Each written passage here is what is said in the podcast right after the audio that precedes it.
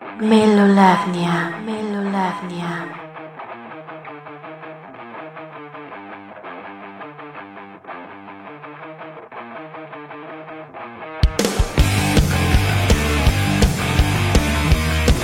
Somos ruido. Somos estridente.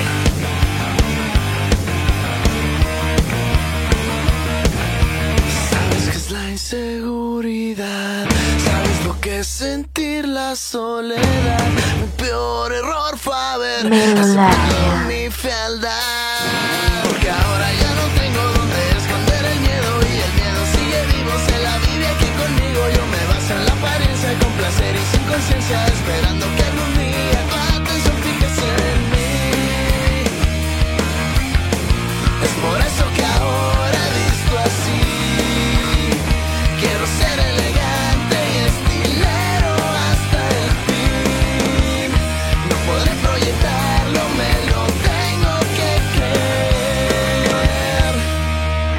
Melolagnia. Poniendo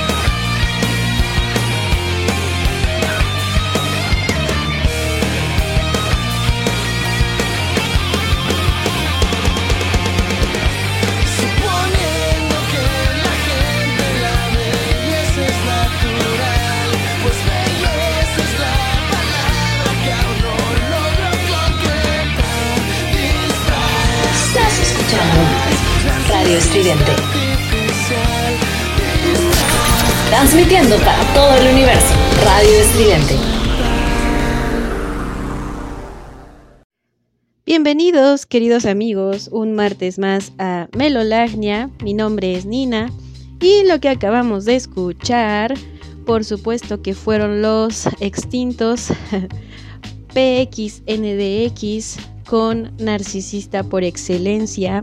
Una canción muy dos milera y por supuesto muy parte de la escena emo nacional, nacional mexicana, obviamente, para quienes se encuentren escuchándonos de cualquier otra parte del mundo.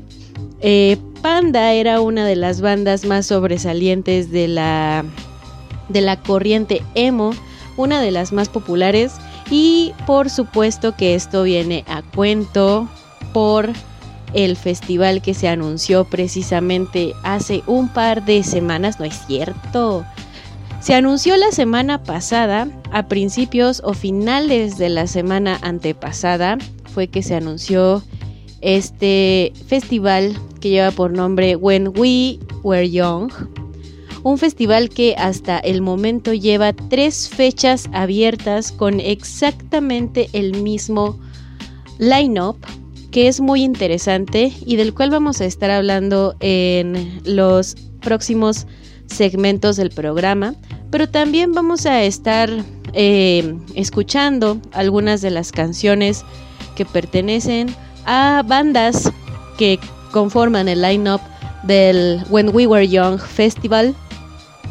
No es el único festival que se ha, que se ha hecho presente en estas, en estas fechas, sin embargo es muy interesante todo el fenómeno emo, ya hemos hablado de él en otros programas. Probablemente durante los próximos días les esté posteando en mis redes sociales algunos de los programas eh, que han quedado pendientes para que ustedes puedan escucharlos. Pero tenemos un especial de emo precisamente del año pasado en el Día Internacional del Emo.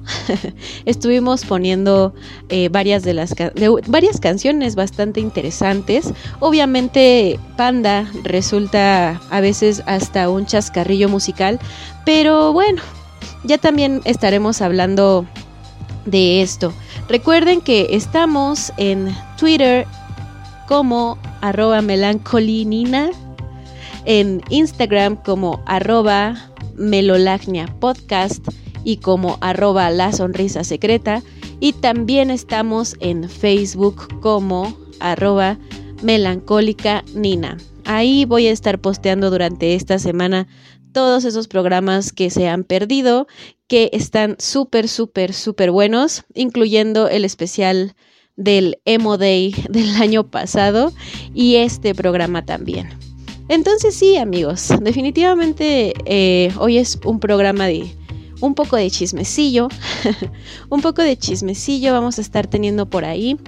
Y pues resulta ser que Panda fue una banda de las más populares, como ya he dicho varias veces en este segmento, pero también una, una, de las bandas más polémicas y con eh, una reputación dudosa debido a los plagios en las letras de sus canciones que se pudieron demostrar años después, o más bien desde el principio, en, álbumes como Para ti con desprecio y tal vez en El amante sunt amentes. Sobre todo plagios a bandas como My Chemical Romance, que en ese momento estaban siendo un boom mediático musical en todo el mundo y que toda la juventud estaba siguiendo a cada paso a Gerard Way y compañía.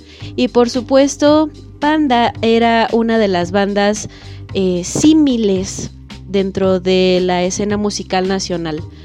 Em, no solamente escuchaba la juventud a Panda, escuchaba otro tipo de, de, de exponentes, otro tipo de bandas que realmente generaban un interés más intelectual o tal vez em, menos popular.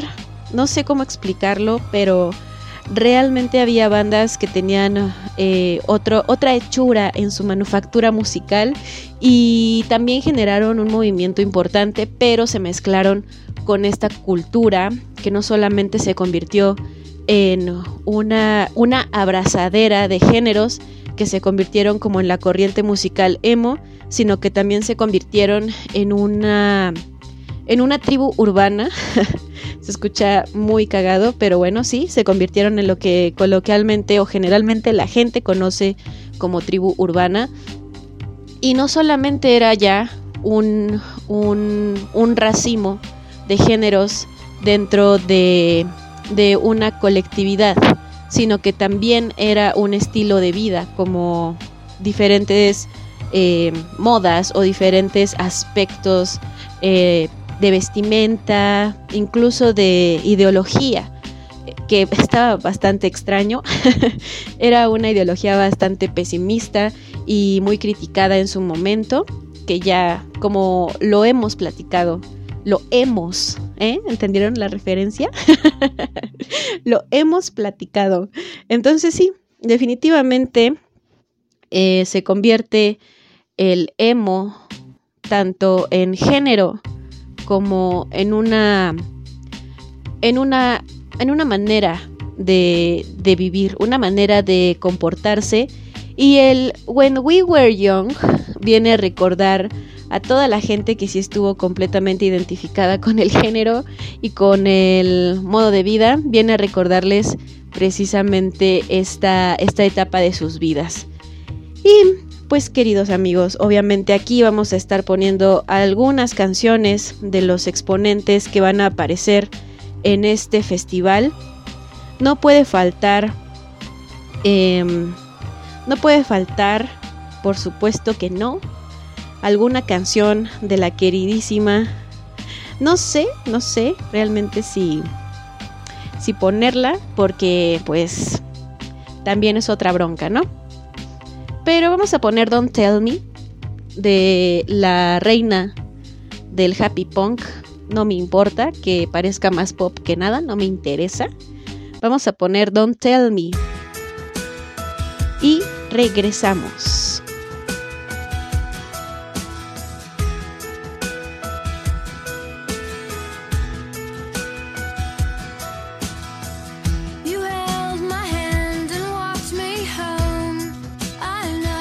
Melolagnia.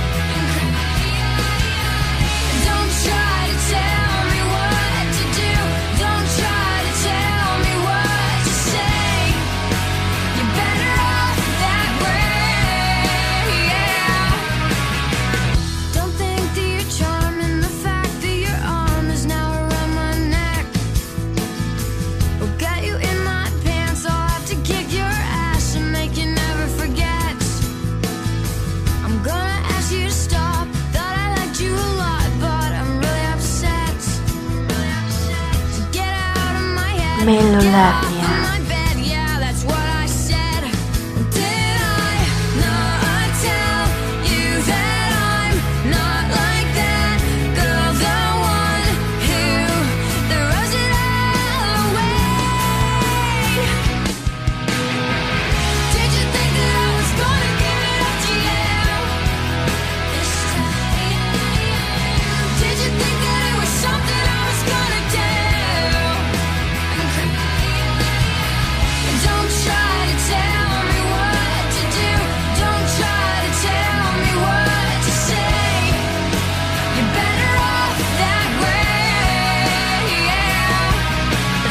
Cellulite.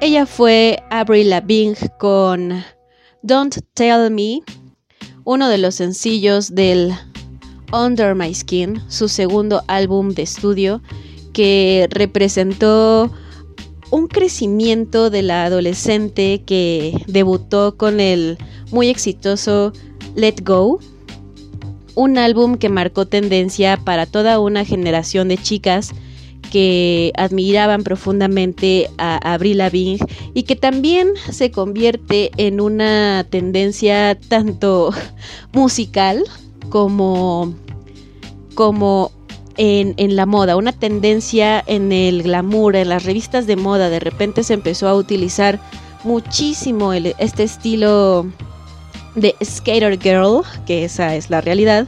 Avril Lavigne, muchos la podrán recordar por utilizar estos tenis eh, que son específicamente para los skates, que utilizaban generalmente los chicos. Obviamente tiene una canción en su primer álbum que se llama Skater Boy, obviamente, y podemos ahí eh, asumir precisamente la identidad eh, en cuanto a tendencias de moda que tenía Avril Lavigne. Y no solamente eso, sino que este año está regresando con un nuevo álbum muy interesante, la pone nuevamente en el mapa. Es una de las headliners del When We Were Young Festival y promete bastante. Eh, hay un montón de polémica al respecto de este lanzamiento de Avril Lavigne. Em, por varias cosas, por varias situaciones, tanto del fandom como de la industria musical. Hay un montón, un montón de situaciones que se ponen alrededor de esta nueva producción de Avril Lavigne. Lo primero que tenemos, pues es su colaboración o más bien su integración a la disquera de Travis Barker, el, no sé si decir el ex, el ex, el ex, el ex baterista de Blink 182, que es una lástima que no esté en el When We Were Young, pero bueno, supongo que eh, no están juntos más. Blink 182 tuvieron una reunión hace, ¿qué será? Hace alrededor de cuatro años, más o menos, poquito más, poquito menos, o exactamente, no lo sé. Pero tuvieron una reunión en Las Vegas, eh, los Blink 182, bastante exitosa, como siempre. Claro que el fandom los va a aceptar sin ningún problema. Y pues precisamente tenemos a Avril Lavigne en la disquera de Travis Barker. Este exitosísimo, exitosísimo, exitosísimo eh, baterista que obviamente tiene eh, ya una trayectoria muy marcada dentro del happy punk, dentro de este género. Y no podemos olvidar que Blink 182 también fue adoptado dentro de este racimo de géneros que conformaron la tendencia emo. Existía una gama completamente difuminada, amigos, de géneros que estaban dentro de esta, de esta colectividad, de estas personas, y me incluyo porque, bueno, ahorita hablamos de ese tema. Pero toda la juventud de ese momento estábamos incluidas en ese ajo porque éramos la juventud. no se puede evitar que la juventud de alguna manera se, homogen se junte, converjan en algo. Siempre había una, una, una característica particular que nos hacía ser la juventud de los 2000, los adolescentes de los 2000 y bueno, eso sucedía también con la música, no solamente con el atuendo. Pero regresando a Avril Lavigne, que también fue una de las, de las chicas a las que las chicas seguían, seguíamos en ese momento en cuanto a tendencias de moda, en cuanto al atuendo, eh, igual las canciones, por supuesto que sí, por supuesto que sí, ¿por qué no? Y ahora en 2022 viene con esto, con este álbum que se llama Love Socks, que saldrá el 25 de febrero. El 25 de febrero vamos a tener el estreno de este álbum de Abril. Ya tenemos algunos sencillos que mm, están sonando en las radios y por supuesto ya se encuentran en sus plataformas de stream favoritas o en YouTube. por ejemplo, tenemos Love It When You Hate Me, que no vamos a programar en este programa, pero que vale la pena hablar de ella. Y no solamente estaba esa, esa situación con Avril, eh, sus primeros dos álbumes, el Let Go y el Under My Skin, fueron, fueron muy importantes en su carrera. Los álbumes más bonitos de Avril son esos dos.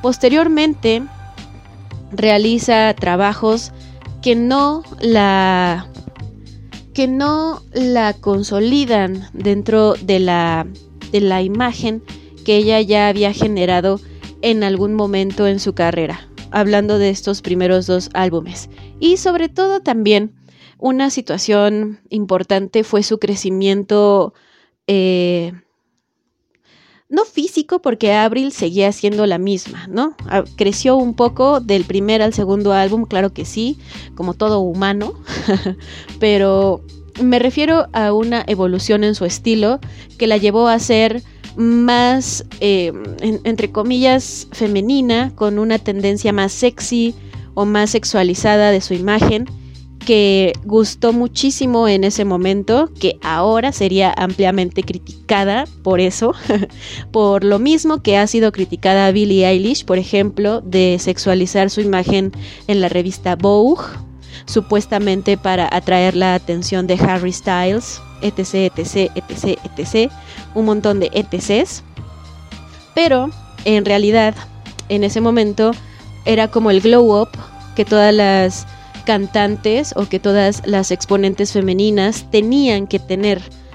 Y lo vimos mm, desde mm, Britney Spears, que venía de una imagen muy aniñada, muy, eh, muy específica para un público infantil, porque claro que era una chica Disney, y de repente tuvo este glow up en, en, en, en I'm Slave for You, que nadie pudo creer y todo el mundo explotó y no sé qué, ¿no?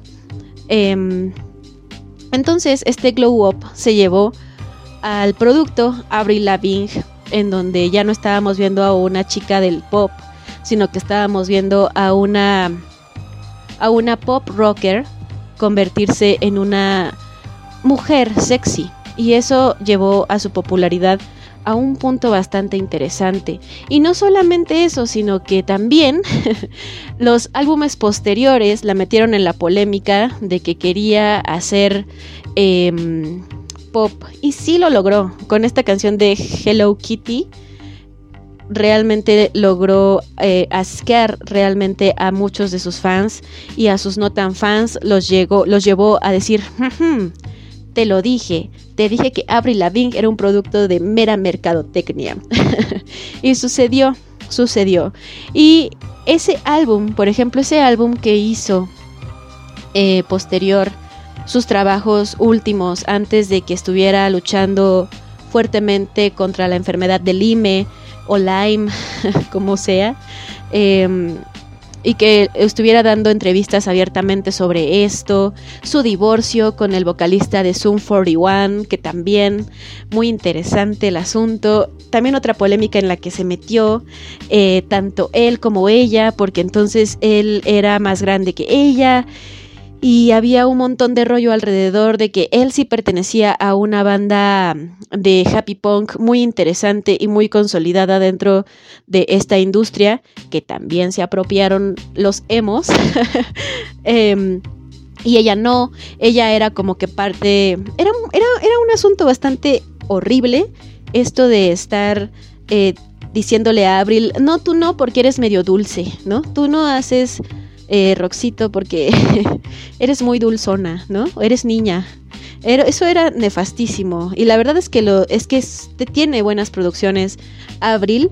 Habrá que escuchar Love Sucks. Vamos a ver qué tal. Por supuesto, sale el 25 de febrero, en el mes de San Valentín. Y por eso se llama así el álbum. Muy buen acierto. Pero bueno, lo que sucedió después con Abril fue que sí, se internó completamente en el mundo del pop, completamente, eh, se entregó al rosa para siempre e incluso actualmente se le, se le imputa un cargo, la sociedad le imputa el cargo de apropiación cultural precisamente por este asunto de haber metido la cultura de las chicas kawaii o lo que Gwen Stefani tomó como Harajuku Girls, que no era como muy muy bien visto en ese momento y actualmente se encuentra en la polémica de que ya siéntese señora, ya siéntese señora porque ya, porque está haciendo popcito, porque está haciendo pop rockcito, o porque está haciendo rock popcito, o porque está haciendo happy ponquito, si usted ya está grande, ¿no? La gente es, pero increíble, increíble en ese aspecto. Eh, no se dan cuenta que realmente la creatividad o la tendencia creativa, el motivo de creatividad de alguien no tiene por qué crecer con ese alguien. Uno puede seguir siendo joven en sus canciones y envejecer el cuerpo. Pues, ¿qué tiene de malo, no? Ahí tenemos a rucos como The Offspring, como Blink 182, los Green Day, un montón de los, los My Chemical Romance cantando lo mismo y no pasa nada. Pero a Avril Lavigne se le ha criticado cañonamente por esto, por seguir, por seguir una tendencia eh, narrativa de adolescente cuando ya no lo es. Que yo no le encuentro el problema, a mí me encanta, me encanta. Problema es que estés en tus 30 y tampoco es problema, pero bueno, es como lo contrario. Problema es que estés en tus 30 y Olivia Rodrigo represente perfectamente lo que le quieres decir a un güey, ¿no? Lo cual es maravilloso. No digo que esté mal, al contrario, al contrario está increíble, solamente estoy haciendo la el símil, pero al revés, ¿no? XD.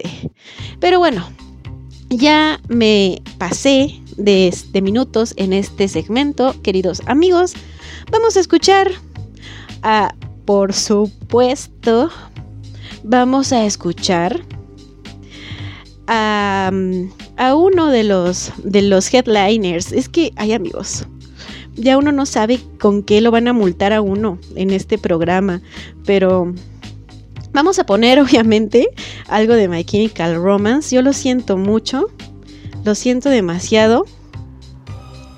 No vamos a poner I'm Not Okay, por supuesto que no, aunque es de mis favoritas, debo de aceptar, pero vamos a poner Helena. Vamos a poner Helena. Es maravillosa canción de emo, es maravillosa canción que representa este festival y regresamos.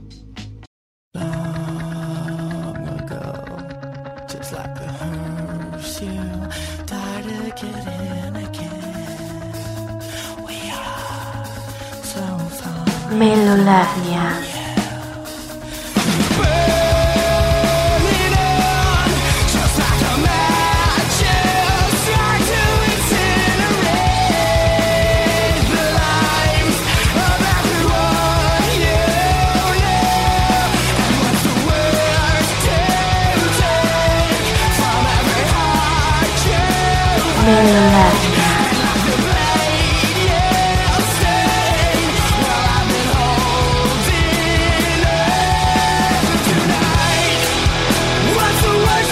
Somos ruido.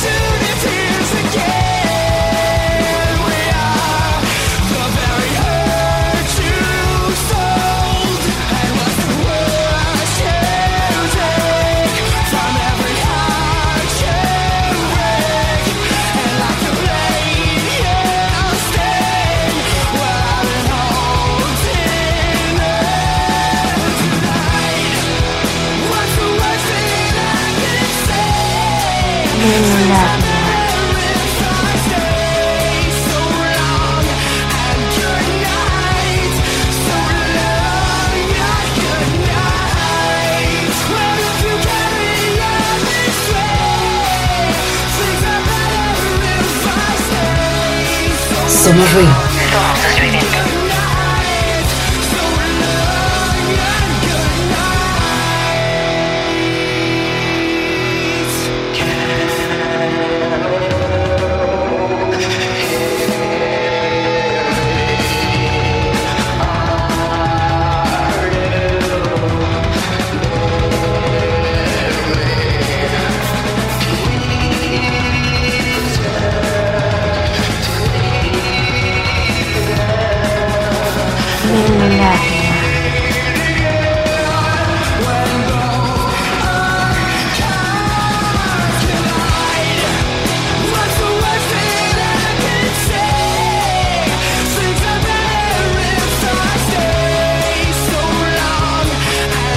Somos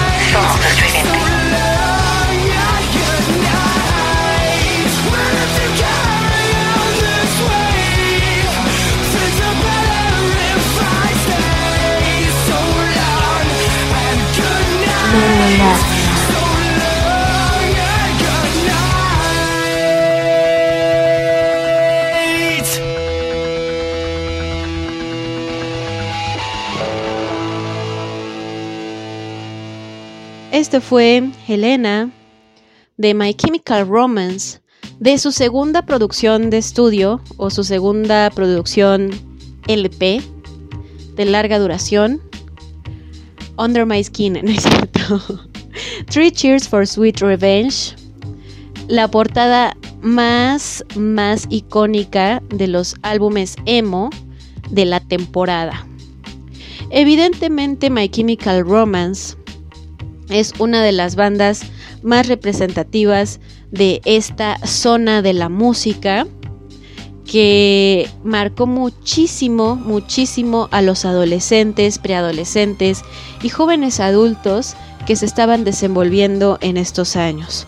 Obviamente, eh, lo comentaba la, creo que lo comentaba, lo comentaba no me acuerdo si fue en el conteo que hizo Filter Magazine de los 45 álbumes eh, que se estrenaron hace 20 años, más o menos. No me acuerdo exactamente, pero me parece que sí. hace 20 años se estrenaba el primer álbum de My Chemical Romance, que me parece maravilloso para el género. Me parece un álbum pesado eh, ustedes ya saben que suelo escuchar cosas eh, más melódicas y para mí el primer álbum de My Chemical Romance llega a ser de lo más hardcore que escucho. Entonces me parece, me parece un buen álbum, me parece increíble. A pesar de que sea My Chemical Romance, es uno de los álbumes con mayor trabajo lírico, a pesar, a pesar de que no sea tan popular como el Three Cheers for Sweet Revenge. Es el álbum más emotivo que tiene My Chemical Romance y lo demás me parece una también un acierto, son buenas canciones, es, son buenas sus producciones de My Chemical Romance, tienen buena tienen buena vena creativa, pero no me parece que sean mejores que el primer álbum y sin embargo el primer álbum no es tan popular como los posteriores a él. Pero bueno, como ya lo comentaba, indiscutiblemente My Chemical Romance tiene una relevancia muy importante dentro de este festival y fueron un fenómeno hace un par de años, me parece, no sé cuándo se juntaron. Esta pandemia nos ha traído de verdad de arriba para abajo y ya uno no sabe en qué momento de la vida se encuentra.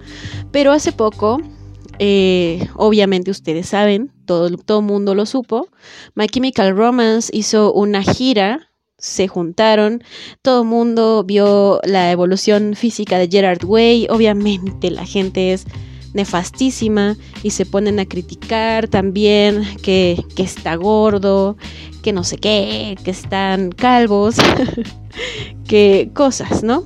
La gente se le olvida que de su adolescencia a ahora han pasado más o menos 15 años o más.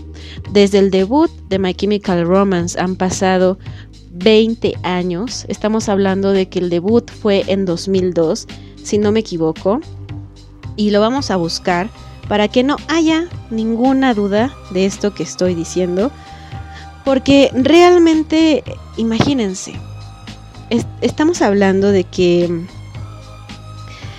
de que hace 20 años estábamos escuchando no solamente a My Chemical Romance, quienes llevan tiempo escuchando Melolagnia saben que este programa va precisamente de las corrientes indie que surgieron, o comenzó más bien el programa siendo eso, de las corrientes indie que surgieron en la primera década de los 2000.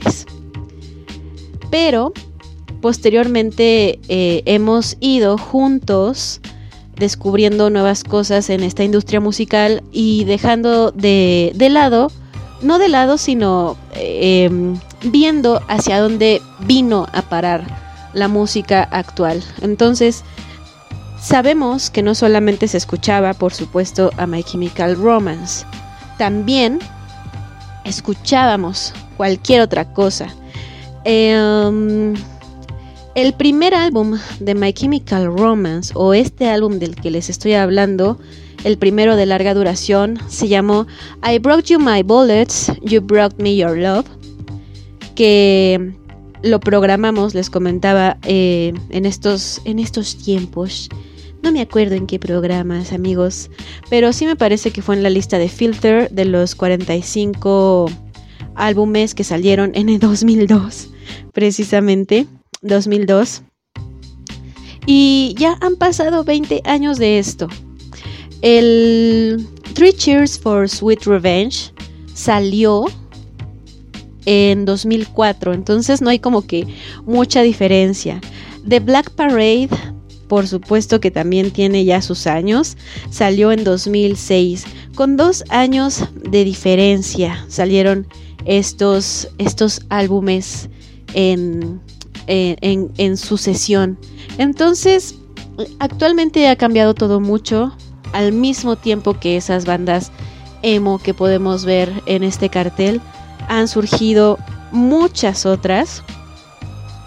Y tenemos, por ejemplo, el debut de Interpol, el Turn on the Bright Lights.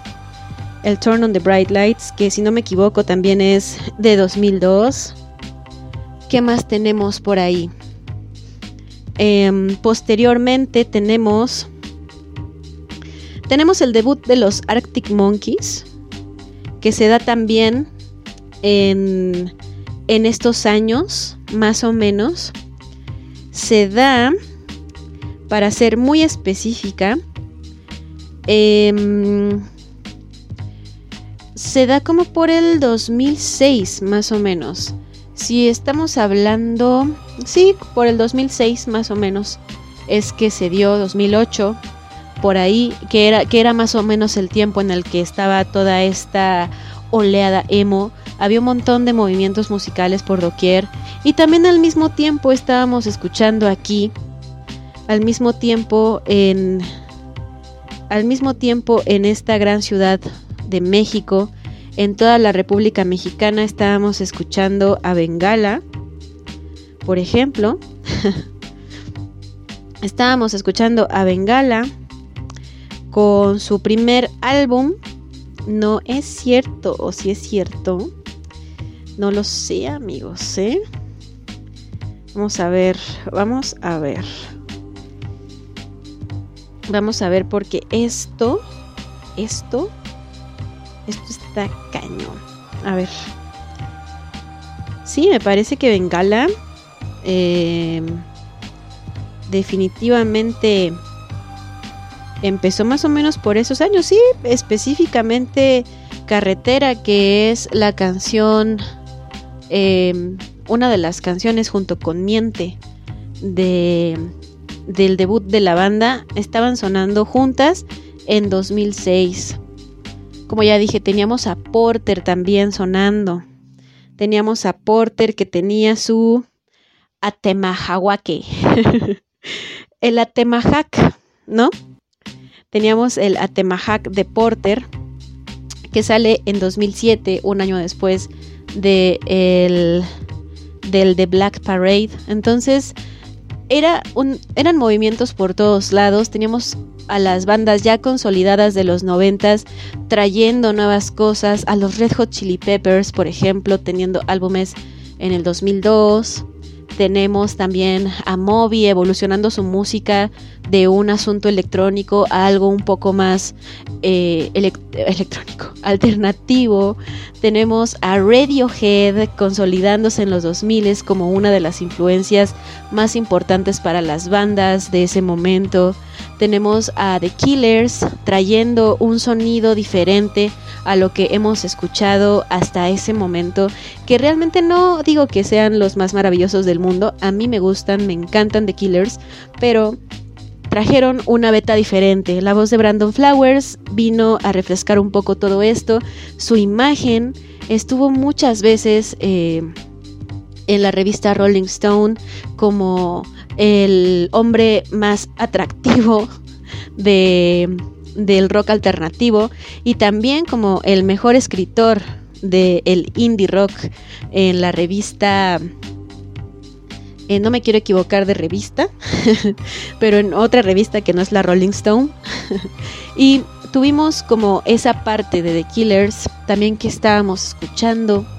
Estábamos escuchando también a The Rapture, o sea, un montón. El indie se vino para arriba y también el emo se venía para arriba y encontraba pronto su decadencia. Pero bueno, antes de continuar antes de continuar con este asunto de, de lo que estaba y lo que no estaba y lo que así y lo que asá, pues vamos a escuchar otra de las canciones que tenemos para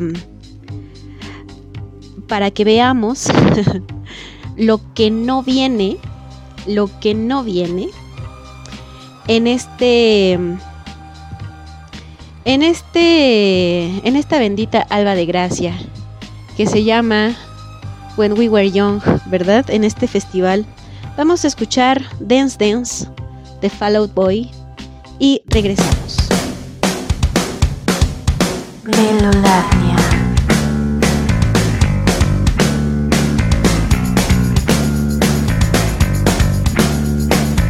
She says she's no good with words, but I'm worse. But started out a joke of a romantic stuck to my tongue. Somos ruido. Somos down with words too over dramatic. Tonight it's a can't get much worse. Worse, no one should ever feel like I'm two quarters and a heart down. And I don't wanna forget how your voice sounds. These words are all I have, so write them. So you need them just to get by. Dance, dance, falling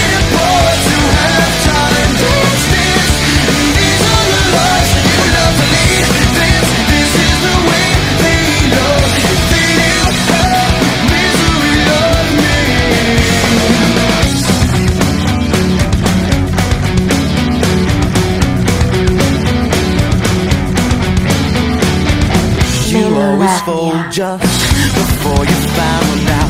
Drink up its last call, last resort. But only the first mistake. And I'm two quarters and a heart down. And I don't wanna forget how your voice sounds. These words are all I have,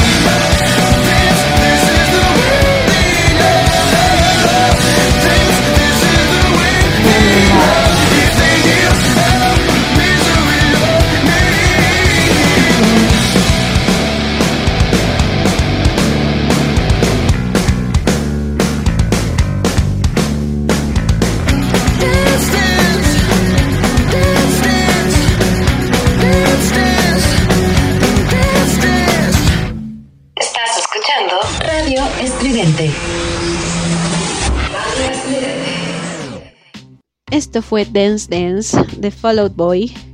Me encanta y lo que le sigue esa canción. Evidentemente. Nos faltan un montón de, de exponentes en esta, en esta lista que tiene el When We Were Young, por mencionar algunos de los proyectos que se encuentran en esta en este en este festival. Obviamente, My Chemical Romance, Paramore, eh, Jimmy Eat World, The Used, Bring Me the Horizon, Taking Back Sunday, Dashboard Confessional, ¿Quién más? Sleeping with Sirens, Avril Lavigne, por supuesto. Hay una banda que se llama JXDN. Entonces de ahí sacaron los de Panda su pedo, ya sabemos. También están los Car Seat Headrest, que los vi en un Corona Capital y quedé completamente enamorada de esa banda. Va a estar Bright Eyes, porque no hay cosa más emo que este proyecto Bright Eyes, que también hace 20 años estaba, pero sí, Dios mío. Los Jimmy Eat World, que también son una grandísima banda que me encanta también en esta parte, en este asunto de la música. Va a estar Thursday, que fueron increíblemente ovacionados por las revistas metaleras. Obviamente sabían que era este pedo como emo core y, bastante, eh, pues el youngest, ¿no? El teenager, el teenager del metal bastante interesante. The Story So Far, que no sé, Wolf Alice, claro que sí, Wolf Alice, que es un poquito menos emo. Story of the Year, Dios mío, ¿no? Story of the Year, Dios mío. Y así varios otros que en este All, The All American Rejects, Dios mío. Por todos voy a decir Dios mío. A Day to Remember, claro que sí, A Day to Remember. Bueno, ustedes tienen que ver el cartel porque seguramente habrá muchas bandas o varias de las que solamente con ver su nombre se acuerden que en su momento tuvieron un increíble, eh, eh, no sé, mm, éxito. tuvieron un montón de fans, de seguidores. Debo de, debo de, de confesar que sí me hace falta Fallout Boy aquí mucho. Y no solamente Fall Out Boy, sino varias otras bandas que podemos eh, escuchar en, en, esta primera década de los 2000, en esta parte del emo. Y como les comentaba también desde el principio, ¿no? Empezábamos con una canción de los PX NDX y no solamente estaban ellos, ¿no? Hay un montón de bandas que no son Kudai y que no son Nikki Clan, por favor, que representaban bastante bien al emo nacional y que hacían muy bien su trabajo, que obviamente el emo en ese momento era un género repelente de gente, solamente pocos eran valientes y se sumaban como al al mame de sí, yo soy emo y no sé qué y así, ¿no? Era, era bastante perseguido escuchar emo, era bastante perseguido lucir emo, aunque no lo fueras. Y eso es lo que nos pasaba a muchos. Pero antes de pasar a ese tema, eh, hace falta Fall Out Boy, porque es una de las bandas que ha marcado tendencia en varias ocasiones con varios discos que ha tenido eh, que ha sido influencia de muchas de las bandas que mencioné. Ya ellos tienen una trayectoria bastante importante ya tienen un ellos fueron de los precursores de los precursores de los nombres kilométricos de las canciones porque también eso era una una una característica de la música emo. Los nombres larguísimos, larguísimos de las canciones. Y ellos en sus álbumes comenzaron con eso, con una Biblia como título de una canción. Y no solamente lo adoptaron ellos, sino que me parece que en ese entonces era una tendencia, porque una de mis bandas favoritas, Modest Mouse, también utiliza eso, ese, ese mismo estilo para el título de las canciones, por ejemplo, en uno de sus álbumes más bellos, que es el Good News for the People Who Love Bad News, que en este momento de la vida en este momento de la vida del que estamos hablando, también estaba teniendo un súper, súper, súper éxito. Y no solamente eso, sino que Modest Mouse se encontraba posicionándose como la banda más importante de indie de todo el Reino Unido. Y no solamente eso, sino que fueron una de las primeras bandas en, en tener como este estilo, adoptar este estilo tan característico de la música indie que incluso llegaron a definir, y no lo digo yo, lo dice la ciencia, por favor, si tienen dudas, busquen los estudios sobre indie de un montón de, de estudiosos latinoamericanos que, se han, que han profundizado al respecto de si el indie es un género o es un o es una forma de manufactura musical o una forma de realizar un trabajo, el do it yourself, ya saben. Vayan, chequenlo, no solamente en Latinoamérica se ha teorizado, sino también en todas las partes, en todas partes del mundo, incluso en Japón, que también les tengo un especial de indie japonés próximamente. No se lo pueden perder de verdad, está maravilloso, es increíble. Me encanta el indie japonés. Pero bueno, regresando a ello, eh, ellos fueron una, una de las bandas que representaban sonoramente de manera más fidedigna esta tendencia musical.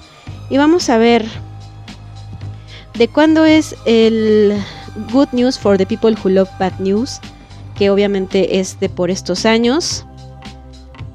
Mm, mm, mm, mm. 2004, precisamente el mismo año en el que se estaba lanzando el Three Cheers for Sweet Revenge, por decir algo, ¿verdad?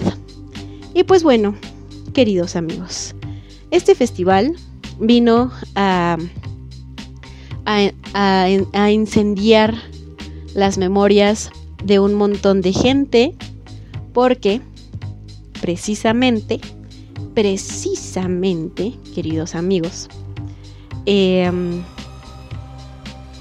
pues estábamos en el auge, ¿no? Estaba todo ese, todo ese asunto muy, era muy popular esa música, aunque no la escucharas, era muy, muy común que tus amigos fueran emo o que trajeran algo emo, la ropa era emo, entonces siempre había, siempre había algo, un toque en cada uno de nosotros que nos acercaba un poco a, a esta tendencia.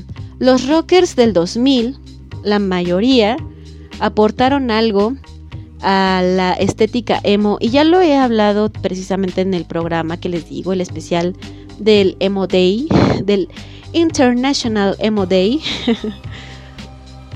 Pero es real, incluso viniendo de bandas como eh, The Libertines o eh, um, The Strokes, desde ahí comenzamos con estas tendencias, que ya tenían esta, esta parte de los Converse, eh, los pantalones mega entubados, las playeras de White Stripes, los White Stripes, que hay más emo eh, visualmente que Meg White, por ejemplo, y Jack White en ese momento de, de- de- de su trayectoria musical como The White Stripes, ¿no?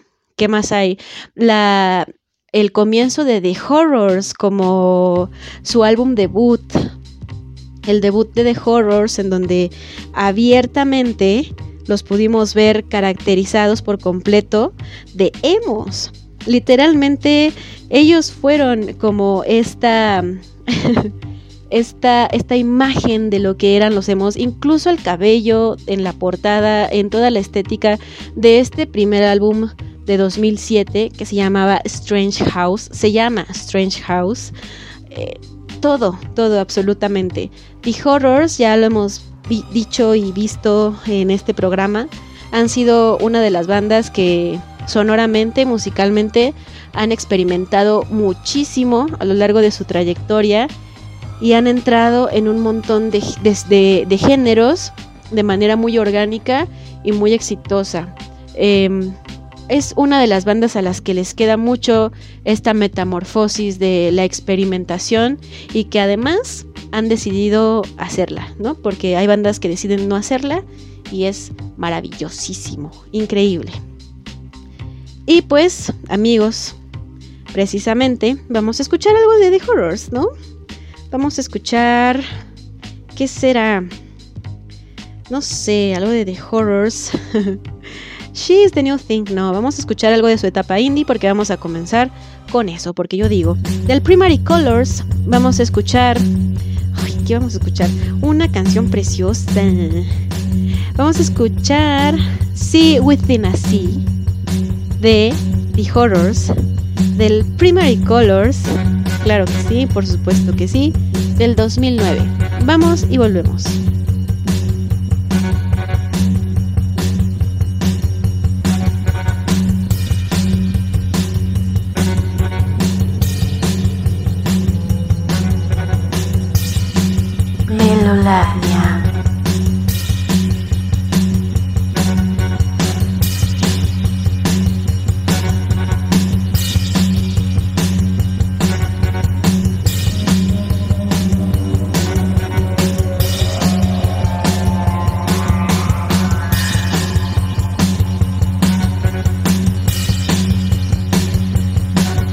Somos ruido. Somos estridente.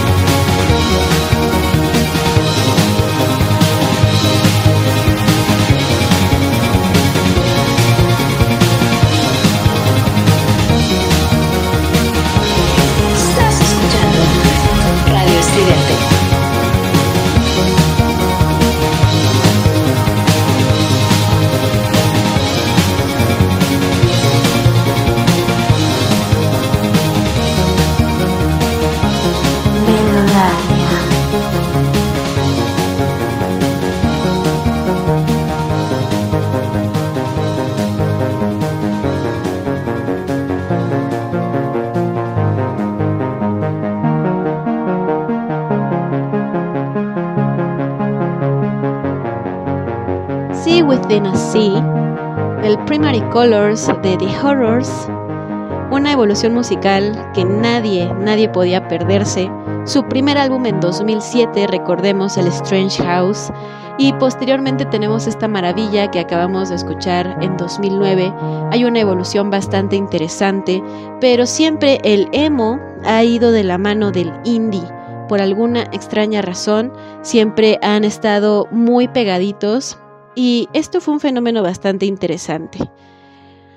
Obviamente había muchísimas revistas en ese momento que circulaban, incluso estaba en dos revistas que eran muy emo en su momento, estaba Sónica y estaba la revista Grita, Grita Fuerte, una revista dirigida mayormente a chicas, a chicas emo, que era como una revista de teenagers como Seventeen, como Eres, como XD, como un montón de, de publicaciones basura de esas, ¿no? Pero esta estaba enfocada precisamente a las chicas emo, que en ese momento era un target bastante importante para las marcas, para la música, para una revista, cuando todavía estaba muy en tendencia el papel, que Marta de Baile dice que todavía y sí, yo le creo, pero yo porque estoy ruca. yo le creo porque estoy ruca y me gustan las revistas. Pero para la gente eh, nueva, para los jovencillos que nacieron en los 2000, no que estaban viviendo su juventud en los 2000, ni su preadolescencia ni su adolescencia, sino que estaban de pañales en los 2000, para ellos ya no es tan familiar una revista. Pero bueno, llegando al punto en el que estaban estas dos revistas, pues había un montón de, de, consejos como para el cabello, para la ropa, cómo hacer esto, cómo hacer aquello. Obviamente no había consejos para automutilarse, ni mucho menos. Eso ya era cuestión de, de, del, del tema turbio de los emos, que no todos los emos comulgaban con esa tendencia eh, un poco más eh, gore de la, de la tribu urbana, entre comillas. Entonces, tenemos una, una estética bastante marcada, que ya lo había dicho.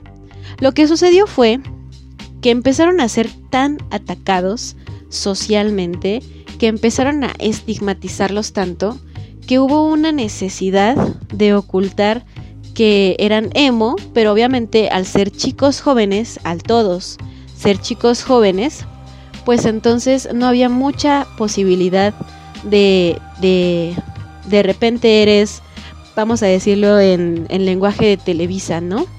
De repente eres eh, emo y ahora ya quieres ser fresa, ¿no? Eso no existía.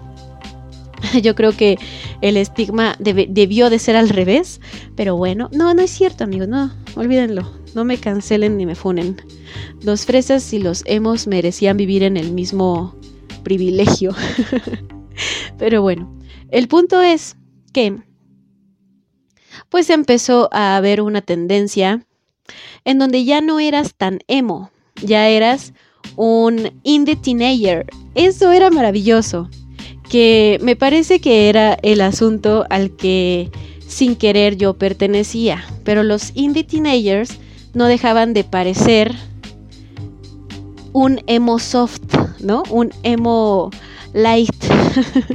Entonces, pues igualmente eran encajonados dentro de los que los que escuchaban a, a The Strokes, a los Arctic Monkeys, a The Horrors, a a Modest Mouse, por ejemplo, a los Stereophonics, a Interpol, a los Editors, a quién más. ¿Quién más les gusta?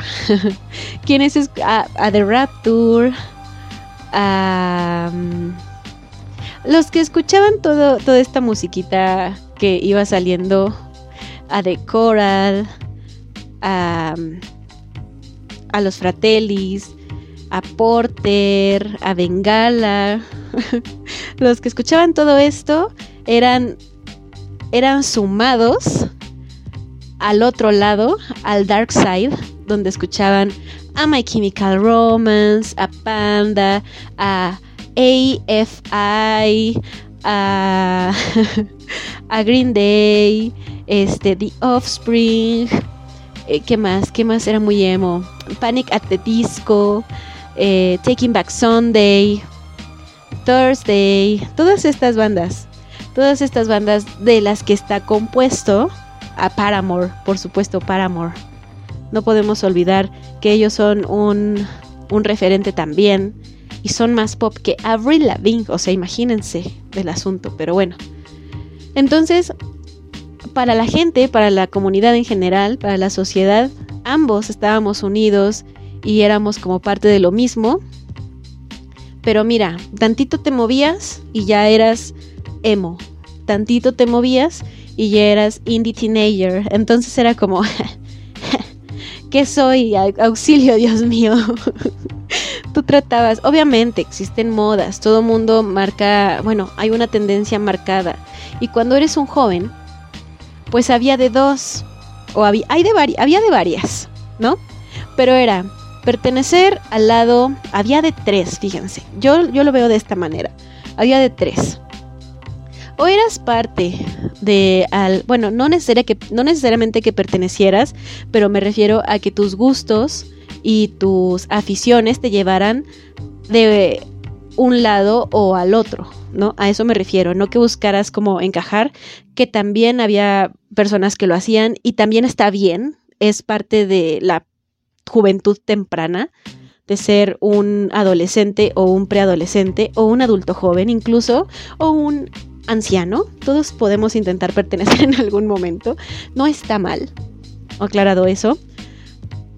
Um, te llevaran tus tendencias, tus gustos, la música que escuchabas, la música que te hacía sentir bien, te llevara hacia alguna de las tribus urbanas, como le llamaba la gente mayor, hacia alguna de estos grupos alternativos, o eras un chico fresa que escuchaba a Ashley Simpson, a Hilary Duff, a ¿qué más? ¿Qué más había? Westlife, este, Jojo, no sé, un montón de exponentes del pop en ese momento, ¿no? O eras chaca, cualquiera. Cual- eh, te movías, era- había, había un margen muy importante. Y pues obviamente, amigos, en el, en el ámbito en el que su servidora creció, que era el CCH Oriente de UNAM, pues la mayoría eran de skate para arriba y de escatos para arriba. O sea, había punks, metaleros, emos, rockers, eh, mm, indie teenagers, había fresas, había eh, otakus, todos estábamos ahí, todos crecimos juntos en esa etapa de la vida y obviamente nadie quería ser chaca. Los chacas eran los porros del Politécnico, eso sí, y los porros de cualquier otro lado, realmente. Entonces había que elegir. Y como digo, no era que necesariamente tuviéramos que elegir, sino que fluías y la corriente te llevaba a fluir hacia determinado lugar más que a otro, ¿no? Estabas más para allá que para acá y esa era la verdad. Entonces, muy, muy, muy genial este fenómeno emo.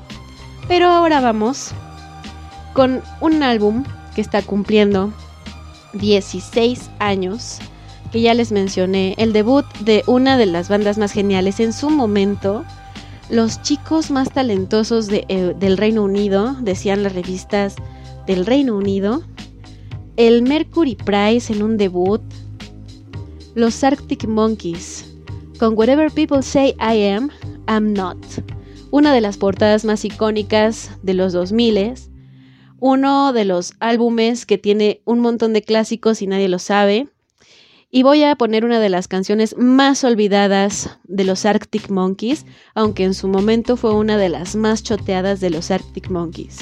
Esto es When the Sun Goes Down, del Whatever People Say I Am, I'm Not, de los Arctic Monkeys. Vamos y regresamos. She had to roam the streets.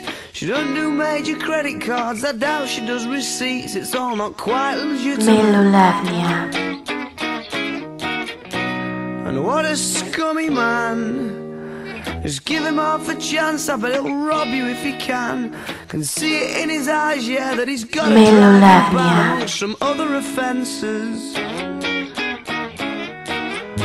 And I've seen him with girls of the night. And he told Roxanne to put on her red light. Not infected, but he'll be alright. Cause he's a scumbag, don't you know? I said he's a scumbag, don't you know?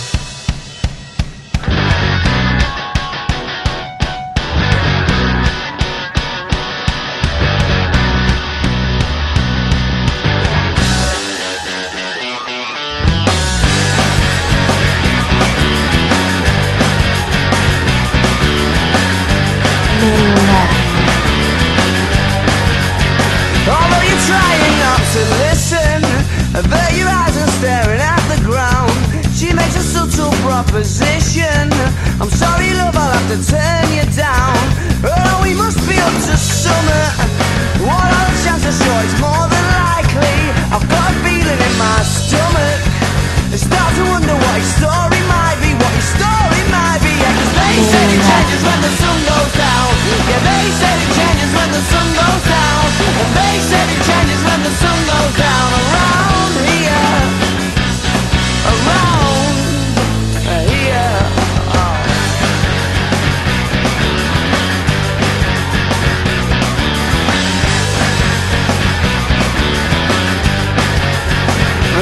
Look, here comes the. Isn't he Mr. Inconspicuous? And he doesn't even have to say, oh, she's in a stance ready to get picked up. Bet she's delighted when she sees him. Pulling in and giving her the eye. Because she must be fucking freezing. Scantily clad beneath the clear night sky. It does stop in the winter now. And they said it changes when the sun goes down. Yeah, they said it changes when the sun goes down. And they said it changes when the sun goes down around here. They said it changes when the sun goes down over the river going out to town. And they said it changes when the sun goes down around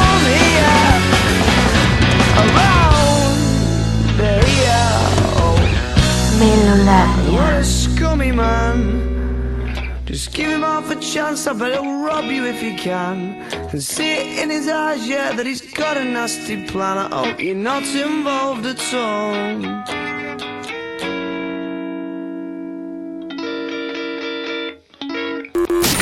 Transmitiendo para todo el universo. Radio Estridente.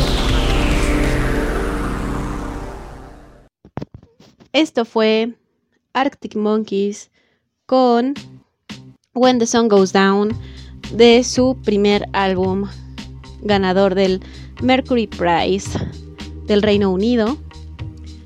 Whatever People Say I Am, I'm Not. Un discazo, definitivamente.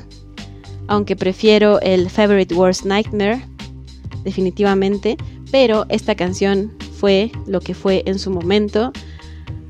A ver, a ver qué, qué le depara el futuro a Alex Turner y compañía, que para mí lo más notable que ha hecho últimamente ese hombre ha sido el soundtrack que compuso para Submarine, que es maravilloso, bellísimo, super indie, super super indie, recontra indie, que su pinche rock and roll, ni que la madre, la neta, pero bueno. Y también, claro que el AM es bueno, es bueno. Es un, es buen indie, es mal intento de rock and roll, pero no lo acepta, ¿no? Muy, muy interesante la carrera de los Arctic Monkeys, de la cual hablaremos en otro momento. Pero vamos a contextualizarnos nuevamente. Ah, ya escuchamos, ya se divirtieron los niños, ahora se van a divertir los adultos. no es cierto. Debo ser sincera, me divierte, me complace y me agrada mucho, disfruto mucho de escuchar eh, emo también. Disfruto mucho de esa etapa también. Creo que la disfruté mucho más cuando se acabó todo este estigma de, de los emos creciendo, creciendo. Creo que la, la disfruté mucho más. En su momento me clavé muchísimo en otro tipo de tendencias, que ya saben ustedes cuáles son, para que les digo, si ya me conocen. Pero sí, realmente eh, disfruto mucho todos esos géneros. Disfruto muchísimo de, bueno, esos géneros y sus subgéneros. No tengo ningún problema con ello. Pero en este momento nos estamos contextualizando con qué otra cosa había, qué otra cosa había. Y bueno, en 2001, Gorillaz, Gorillaz sacaba su primer álbum, de donde se desprende la muy, la muy, la muy, muy popular Clint Eastwood. Esta canción que catapultó al proyecto, a la curiosidad de los oídos de mucha gente y que también dejó después de su lanzamiento y después del éxito que tuvo una, es, una expectativa bastante grande de qué es lo que iba a suceder con esta banda virtual, con esta banda de los monitos, ¿no? ¿Qué, ¿Qué es lo que iba a suceder? Porque el concepto gustó mucho, había poca gente que sabía de qué se trataba este proyecto, quién lo encabezaba, quién era el creador de, de los de los dibujos. Había muy poca gente interesada en eso y lo que más le, le, le, causaba curiosidad era precisamente la estética del proyecto, ¿no? ¿Qué son? ¿Son monitos? ¿Son humanos?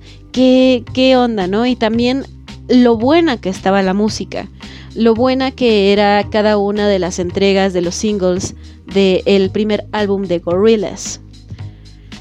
Pasaron cinco años, bueno no, cuatro años, para que Gorillaz volviera a sacar un álbum. Y fue el acabose en cuanto a éxito, en cuanto a la alegría de la gente al recibir este álbum tan impresionante que fue el Demon Days con una con un arte de verdad exquisito que hubo una evolución de cada uno de los personajes, que se empezó a contar una historia, que, que comenzó a tomarse, pues ya sabemos quién, Damon Albarn y compañía, Jamie Hewlett, eh, en serio este proyecto de Gorillaz y no solamente como un experimento más del vocalista de una de las bandas de Britpop más importantes de la historia, que es Blur. Claro que sí, claro que sí. Amén, persígnense. Y bueno, esto es lo que estábamos escuchando. Estábamos escuchando majestuosidades, majestuosidades increíbles, de verdad, maravillosas. Y les voy a desbloquear un recuerdo ahorita.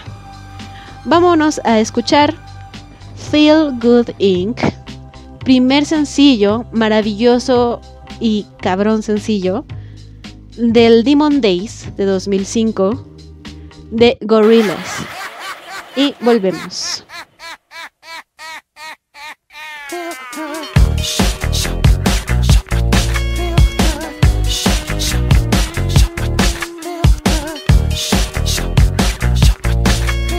Melolab.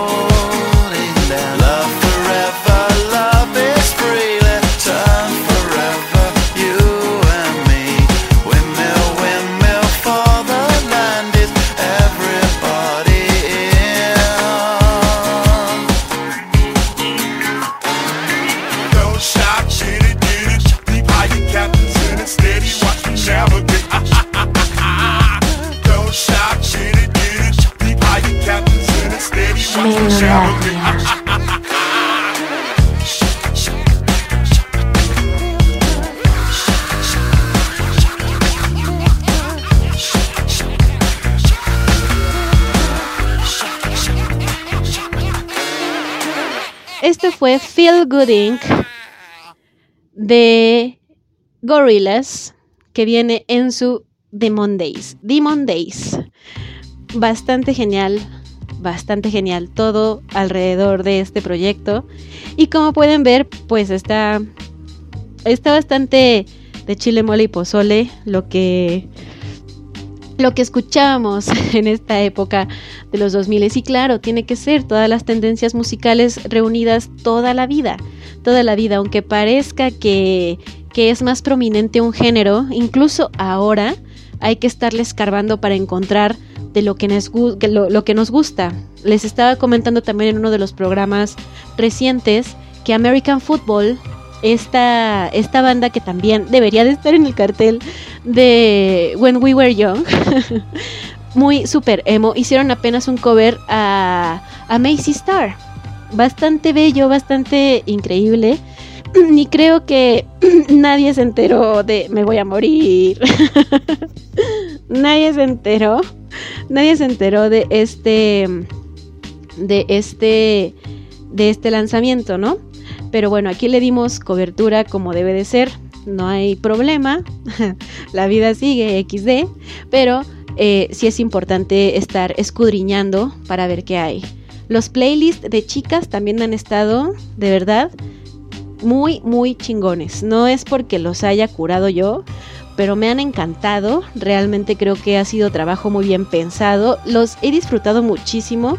Esa lista de las 15 canciones me maravilló porque mezcló un montón de, de chicas de todos los géneros y, y de todo tipo de tendencias. Entonces, ahí está todo. Nada más es cuestión de estar checando qué es lo que a uno le acomoda, ¿no? No todo es reggaetón, no todo es música urbana y, todo esto trapeable, miren, trapeable, sino todo es eso.